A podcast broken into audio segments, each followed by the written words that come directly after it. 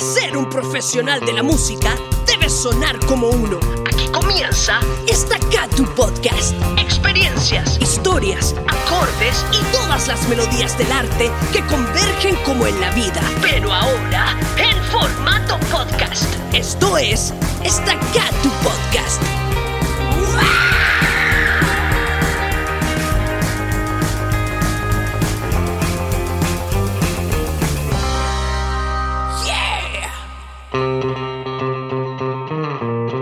Hola, amantes y profesionales de la música. Bienvenidos y bienvenidas al tercer capítulo de Estacatu Podcast, un espacio para la visualización del arte y la cultura en Chile. En este tercer episodio escucharemos la conversación que tuvimos junto al dúo nacional de hermanas Yorka, con Yorka y Daniela Pastenes. Con ellas reflexionamos en torno a la profesionalización de la música como carrera laboral, experiencias musicales y más. Yorka es parte de nuestro primer ciclo de Staccato Sesión, que ya puedes ver en el canal de YouTube. ¿Y tú? ¿Ya la viste en el canal de YouTube de Staccatum? ¿Eh? Este registro fue grabado durante la pandemia del 2021 en Santiago de Chile y llega a ti gracias al apoyo y al financiamiento de Corfo y OpenBuchef. Mi nombre es Francisco Ugarte y estás escuchando el tercer capítulo de Estacatu Podcast. En Estacatum llevamos el ritmo. Eh, yo soy Daniela Pastenes, soy cantante en Yorca y profesora de música. Yo me llamo Yorca Pastenes, soy profesora de música y cantante compositora de Yorca. Y esta banda comenzó, este proyecto comenzó por allá por el 2013 eh, con una especie de proyecto solista en el que me vi envuelta. Por eso el proyecto lleva mi nombre, pero después de pasar un tiempo eh, se mete mi hermana, la Daniela, a, cantar como parte de, la banda del proyecto. Y cuando empezamos a hacerlo acústicos principalmente, yo creo que fue, eh, la gente decía que pasaba algo muy particular cuando, cuando cantábamos juntas y terminó mutando el proyecto a hacer un dúo en el que entró la Daniela. Fueron años de darnos cuenta de para dónde iba nuestra, nuestra línea, pero eh, me invitó primero como corista y luego pasamos a ser cantantes y ya en nuestro tercer disco empezamos a, a encontrarnos y a madurar con nuestro proyecto y ya termina siendo un dúo de hermanas que le cantan al amor, que le cantan a la vida, a la cotidianidad, a todo. a todo. Sí, y como en resumen partió como un proyecto solista, luego pasó, intentó ser una banda también, uh -huh. yo creo. Siempre intenté tener una banda, eh, nunca resultó. Y luego decidimos darle un enfoque 100% de dúo al proyecto y fortalecer harto la imagen de que somos dos personas. Creemos que eso es, es, algo que se nos abrió un poco la mente porque antes de descubrirlo como tal había un desorden también en términos de propuesta estética, en términos de logística. Así que yo creo que cuando Yorka decide ser un dúo, empieza Yorka realmente. Uh. Y esto igual fue en el año más o menos 2000.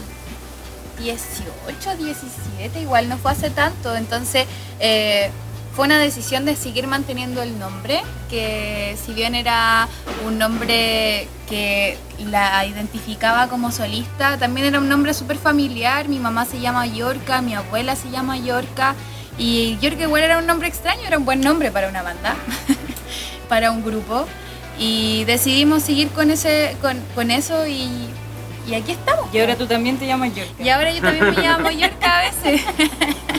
no me molesta, no me molesta. Y somos las Yorkas. Eso. Oye, ¿y cómo fueron sus comienzos en la música y en la formalización de la música? Así cuando ya empezaron a ver la música como una forma de, de que ya esto está, está, ¿Está serio, serio. Está serio, sí. Sí, sí. Mira, es que como que me podría ir en la bola, no sé si te sirve. o, o la resumo pero eh, cuando yo estaba en cuarto medio me di cuenta que no quería hacer nada más que no fuera la música y empecé a tomar las decisiones que según yo eran las correctas para llegar allá y eso era implicaba la academia, es decir, tomar la decisión de estudiar una carrera relacionada con la música porque yo pensaba que eso me iba a preparar mejor para ser artista.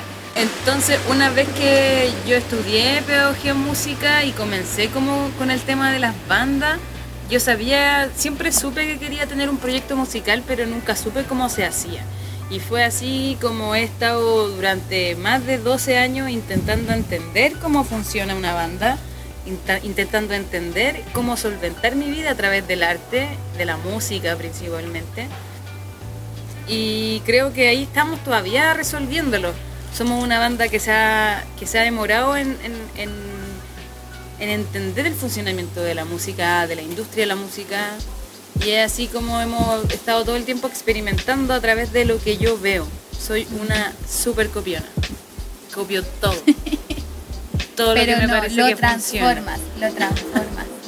Eh, yo la verdad no sé en qué momento me metí en esto. Como que fue ella, su culpa. Porque en realidad yo salí del colegio y me di cuenta que, o sea, que tenía una banda que no, no, me di cuenta que me gustaba mucho la música, como que ponía en una balanza cómo me iba con las otras materias y cómo me iba con música y como que era como, ok, como que si te dicen que tenés que hacer algo en lo que eres bueno, como que yo soy bueno en esto, en realidad súper ingenua sin saber realmente a lo que me estaba metiendo. Pero yo veía que la Yorka estaba estudiando música, y veía que la Yorka y dije, ok, entonces parece que por aquí es el camino. Como que en realidad lo hice solamente y creo que me estoy dando cuenta de lo que es ganarse las cosas ahora. Eh, eh, como que ya estoy teniendo que financiar mi vida o, darte cuenta de que la música, por lo menos acá en Chile, es una inversión constante sin reembolso y como que creo que eso es heavy. Como el darte cuenta de que vivimos en un país demasiado hostil y que no tiene tanta industria musical, entonces como que al final se basa mucho en, el trabajo independiente y en la autogestión y que si tú no te movís no hay pega nomás, como que eh, por ahí. Oye, ¿y cómo consiguieron sus primeros trabajos en la música? Ustedes son las dos profes. ¿Sus primeros trabajos en la música fueron directamente haciendo clases o fue de una forma más musical viéndolo, viéndolo como desde, el, músico, ser músico? Mm, yo, ah, no, dale. No, dale tú. O sea, mi primer trabajo fue tocar, porque yo estudiaba antes, o sea, es que yo me metí en esta cuestión a los 17 años, ¿cachai? Estaba en cuarto medio, después me metí a estudiar a la universidad y toda mi, mi época universitaria, todo lo viví a través eh, o sea, todo lo viví en paralelo con Yorka. Entonces mi pega era eso. Fue lo primero que, adquirí. Ya después, eh, ahora, como que he empezado a hacer clases particulares y buscárselas. Como, pero en realidad sí, fue lo primero musical. En mi caso, yo descubrí los concursos. Y a pesar de que no sé si se puede considerar un trabajo, sí lo veía como una especie de trabajo en el que si ganaba conseguía algún tipo de remuneración o premio. Y fue así como con mi primera banda participé en muchos concursos eh, y gané muchos concursos. Y me di cuenta que la competencia no sirve para nada, porque finalmente yo solamente ganaba premios, pero no me ayudaba a desarrollar esa carrera artística que yo soñaba, sino más bien era un cúmulo de competencia y de estar constantemente eh, comparándome con el resto de las personas que competían en esa, en esa instancia. Eh, y esos fueron mis primeros trabajos musicales, pero fueron las primeras cosas en las que yo logré tener algún tipo de remuneración. Eh, no sé, pues plata, 500 lucas por un concurso, era algo que era harta plata. Y de ahí yo creo que estamos hablando de los últimos años de nuestra banda quizás de lograr recibir un tipo de pago justo por lo que uno trabaja. El resto ha sido eh, pura gestión, fondos y trabajar en otras cosas. Y ahora tenemos una pandemia. Así es. Oye, eh, un poco hablando, metiéndonos un poco en, las cifras. En Chile el 75% de los músicos son independientes y el, el 85% de ellos no tienen contrato con sus proyectos musicales. Eh, ¿Ustedes qué sienten siendo música acá en Chile? ¿Sienten que la música, los músicos, los artistas son valorados en Chile? aquí ya entrándonos como ya como para que den como un, un concepto general del contexto de ser músico acá en Chile. ¿Qué mensaje le darían a la gente que está en esto? También dejar como pregunta tipo de reflexión si sacaron su 10%, si tuvieron algún acceso a beneficio de parte del Estado con esta pandemia.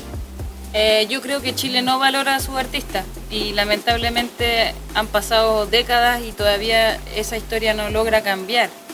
Y por el contrario, me refiero a apoyar a una persona a que un Estado, una institución, un centro cultural, lo que sea, un sello, apoye desde cero a un artista y lo logre y logre que esa persona desarrolle sus habilidades para convertirse en. En Chile, por el contrario, solamente interesa cuando el resultado está logrado, cuando el objetivo está logrado, cuando un artista ya es lo suficientemente conocido como para poder generar eh, plata con él. Entonces, viéndolo de ese, lado, eh, yo creo que la mayoría de los artistas eh, no está no se siente valorado en este país.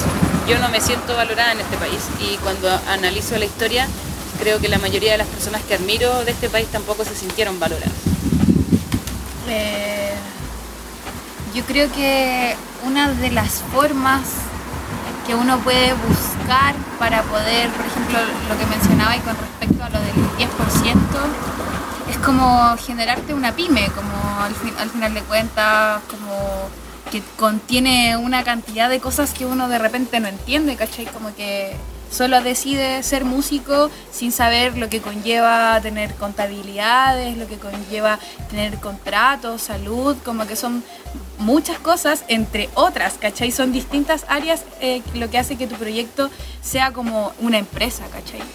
Y finalmente, Y- perdón, bueno, lo que quería decir es que es muy difícil surgir bajo la ley de la empresa o de la mini empresa, porque finalmente eh, tienes que tener un ingreso constante de UF, tienes que mantener un flujo constante de dinero y eso provoca que estas pequeñas empresas finalmente no puedan funcionar. Para tener una empresa tenés que pagar tanta cantidad de plata, para facturar tenés que pagar cierta cantidad de plata. No, no, no sirve, no, no le sirve a un artista que no genera recursos. Sí. Entonces, eso. Como que es exactamente, como que esa es la opción para poder adquirir algo o hacer legal tu pega, pues, ¿cachai? Pero como que no solo la música, hay muchas áreas laborales en Latinoamérica que son independientes y que no tienen cosas legales, ¿cachai? Y eso es súper heavy. Pero volviendo a Chile, eh, Chile no tiene una industria musical. En Chile no se invierte en la cultura. Como que eh, no hay algo como eh, no hay una como una idea de invertir en, cultura para generar lucas, ¿cachai? Y a la vez vamos beneficiando a los dos, como que en realidad Chile es una censura constante, creo que no hay un, apo- un apoyo al arte hace mucho rato. Un artista en este país necesita principalmente eh, orientación, necesita apoyo necesita dinero para poder crear lo que sea que necesite crear. Y para ese dinero neces- necesita apoyo. O sea, yo siento que las municipalidades, que podrían ser las instituciones más directas, podrían tener un fondo cultural en el que apoyen distintos, distintas artistas eh, jóvenes, estoy hablando de adolescentes, que financien sus carreras, que les ayuden a crecer, y eso no existe. Entonces, en Chile es un poco chistoso, es como el colmo. Acá en Chile, para que un artista sea exitoso, está alrededor de los 40 años. Una persona que se sacrificó 20 años de su vida por sus sueños y que está tapadito en cana o tapadita en cana, y ahí recién empieza a surgir un poco la carrera y está ahí cansada, tenéis rabia. Y eso es lo que, lo que pasa más o menos acá en Chile. Mientras no existan apoyo desde la juventud, nunca va a cambiar la situación. Oye, y bueno, pero me gustaría igual que hablen un poco de si han tenido trabas en formalizar su trabajo y también el rol de la mujer en la, música, también en el contexto Chile, ¿cachai? Si igual sabemos que el arte está peludísimo, pero si es que también han cachado que, la cuestión ha sido más peluda aún por ser, mujer. Eh, yo sí creo que es más difícil cuando eres mujer. Me encantaría saber bien las razones de por qué el ser humano actúa de esa forma, eh, de por qué es más injusto con nosotras, de por qué innatamente nace la, la idea de, de hacernos las cosas más difíciles, como que finalmente es raro ponerse a pensar que en la historia de la humanidad hemos tenido que luchar por cosas que los hombres no han tenido que luchar jamás, entonces nunca van a lograr entender este, este, este sabor amargo con el que cargamos. Y la verdad es que es muy bonito el feminismo porque nos vino a mostrar algo que ni siquiera las mujeres más luchadoras y más guerreras teníamos tan claro, ¿cachai? O sea, nosotras venimos de una familia de puras mujeres increíbles y poderosas y trabajadoras que sacaron adelante toda su familia. Eh, ningún hombre dio la cara suficiente como todas nuestras mujeres. Y la verdad es que quizás nuestra familia, si tú entrevistas a mi abuela, a mi mamá o a mi tía, quizás no siquiera se consideran feministas porque tienen una idea muy errada de lo que es el feminismo, pero que han sido muy feministas en su vida. Entonces, em, yo siento que cuando comenzamos con nuestro proyecto lo hicimos porque nadie nos dijo que no éramos capaces de hacer algo. Mi mamá, mi abuela, mis tías nos demostraron que podíamos hacer y hacer lo que quisiéramos.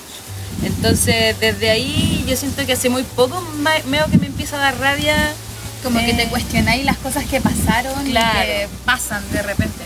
Pero, pero no, no, pero eso creo que es una excelente respuesta, como que nuestra familia siempre nos enseñó que nunca era imposible hacer nada, como que lo podíamos hacer todo, como que nunca lo cuestionamos Nunca cuestionamos el hecho de ser artista o de ser personas de clase media o ser personas que no cumplen de repente con los estereotipos como normados, ¿cachai? Como que solo lo hicimos. Y te das cuenta que se cierran caletas de puertas igual, muchas, caletas. Y lo hacía igual porque como que está todo de perro, entonces como que hay que hacer lo que, nos, lo que te gusta, lo que te llena. Y aparte creo que hacer este proyecto con mi hermana es una de, de las cosas más privilegiadas y hermosas, porque yo creo que si no estaría con ella, como que no sé si lograría ser tan fuerte para estar metida como en este mundo de la música. Sí, hay que ser muy fuerte y tratar de no, no desviarse tanto por el millón de distracciones que tiene el mundo artístico. Muchos. Porque finalmente a nosotras, por ejemplo, quizás de repente lo que más nos distrae son las cosas que menos importan. Y, eso está súper mal. O sea, nuestra apariencia física, lo que piensa la gente de nosotras, si le gustamos o no le gustamos a una persona. Como que siento que de repente esas cosas como que bajonean caleta, pero en el fondo somos súper trabajadoras y todo lo que hemos logrado lo hemos logrado eh, puro cometiendo errores, como puro aprendiendo. Entonces es difícil. Hemos tenido gente que nos ha atendido manos importantes, muy importantes, pero también nos han cerrado caleta de puertas. Entonces ahí tenemos siempre como el, el, yin y el yang. Pero eso hay que ser fuerte para ser músico en Chile. Sí, y ser mujer en Chile es, es terrible, como que ser mujer a veces en este planeta ya es muy terrible y en este país en donde este país no sabe pedir perdón. Este, Chile es un país que jamás ha pedido perdón. Entonces, en vez de escucharnos, de entender lo que estamos solicitando, siguen intentando boicotear un mensaje súper claro, donde las mujeres necesitamos que se nos trate por igual. Ayer veíamos un documental, perdón, me voy a ir a la mierda, pero Ayer vi un documental en donde decían que había muchas más cosas parecidas entre un hombre y una mujer que las diferencias y que quizás de repente nos enfocamos harto en los diferentes que somos. Siento que el feminismo y nuestros mensajes hace rato que igual está intentando hacer que entiendan que tenemos las mismas capacidades y que podemos hacer lo mismo. Y eso no se logra entender. Y en este país donde gobierna gente demasiado orgullosa y demasiado winner, eh, está difícil que lo logren. Y cerrando, bueno, a ustedes si se pudiesen remontar como cuando comenzaron en esto de la música, ¿les habría gustado tener alguna plataforma o haber tenido alguna guía de cómo se inicia actividades, de, la parte como pajera del, de ser músico, que al final, o pagar impuestos, no sé si ustedes pagan sus impuestos. Eh, yo creo que todavía necesitamos esa aplicación. Mira, yo creo que en un principio eh, no sé si había algún ingreso como para poder hacerlo tan como tan legal. Creo que como que recién ahora estamos como cuestionándonos un poco el hecho de, de como ya formalizarlo mucho más. Y creo que ahora nos vendría genial una aplicación así para hacer. Pero antes, la verdad, antes fue fue un error encontrarse, ver qué pasaba, pero igual yo creo que siempre va a estar, siempre va a ser un aporte poder ayudar a, los músicos a hacer las cosas de la manera correcta o de la manera en que también puedan ganar y que también puedan surgir, ¿cachai? Creo que si no es no- para nosotros, todavía hay músicos que están naciendo en estos momentos. Sí, yo creo que es muy importante saber manejar nuestras finanzas, por eso me encantaría que también existiera una especie de asignatura de economía en, la escuela. Eh, ya cuando eres músico o artista y más encima necesitas eh, generar boletas o documentos que muestren que tú generas ingresos, que tú trabajas, eh, creo que en momentos como la pandemia es donde más son necesarios, porque finalmente cómo puedes corroborar con alguien que tú trabajas en algo que no genera necesariamente una boleta o un contrato, como que creo que eso es lo más importante. Eh, finalmente yo creo que los artistas no hacemos boletas o no estamos contratadas en general porque eh, ganamos muy poco y, pagar impuestos y estar manteniéndose al día con la cantidad de cosas que hay que pagar eh, que los que hicieron las leyes no pagan, que es importante decirlo, porque ellos hicieron unas reglas donde ellos pueden manejar una chorrera de empresa, una chorrera de negocio, pero para el que tiene poquito es, que a quién le cuesta más lograr surgir y poder mantener al día esos impuestos o esos tipos de documentos. Entonces, yo creo que siempre es muy necesario mantener eh, un manual de cómo hay que trabajar, de cómo tienes que generar una boleta o de cómo puedes tú ayudarte en caso de que si hay una persona que boletea toda la vida. O sea, si boleteas toda la vida, eh, uno necesita tener un- un- un- una especie de respaldo de lo que haya estado haciendo, porque si lo haya estado haciendo mal más encima, o sea, te encargo lo que va a pasar con, con nuestras vejez, nues- nuestras vejeces. Ay, yo ya perdí la fe en la vejez. Eh, yo pude sacar mi 10% este año, lo he sacado, soy beneficiaria del 10% porque soy profesora. Trabajé tres años siendo profe, no porque soy artista. Yo no tengo 10%. O sea, lo tengo ahí, pero es como contratos de cuando era chica. Porque trabajé siempre como desde los 15 por querer tener mis lucas, mucho retail. Tuve dos veces contrato y de ahí saqué un poco del 10%, pero en realidad lo tengo guardado y ahora que me acaban de recordar lo voy a sacar. Portal. Eso, pues, muchas gracias, cabras. Bacán. Estábamos escuchando la conversación que tuvimos con Yorka, el dúo de hermanas de San Bernardo. Y te invito a seguir atenta y atento a nuestras redes sociales, en donde nos puedes encontrar como Estacatum, en Instagram, Facebook, YouTube y más. Entérate de todo en estacatum.com. Este espacio de conversación nació para generar un espacio de reflexión sobre la importancia de profesionalizar nuestras carreras como artistas. En Estacatum facilitamos la contratación de servicios musicales de manera formal, rápida y segura. Apostamos a hacer un cambio cultural que revalorice social y económicamente a las y los músicos de Chile y Latinoamérica. Gestionamos tu agenda si es que eres músico. Buscamos a consumidores de servicios musicales. Generamos contratos y emitimos tus boletas. Y tú, si quieres aprender música, te invitamos a liberar al músico o música que llevas dentro. Mi nombre es Francisco Ugarte y esto fue un capítulo más de Estacatu Podcast. Porque en Estacatum llevamos el ritmo.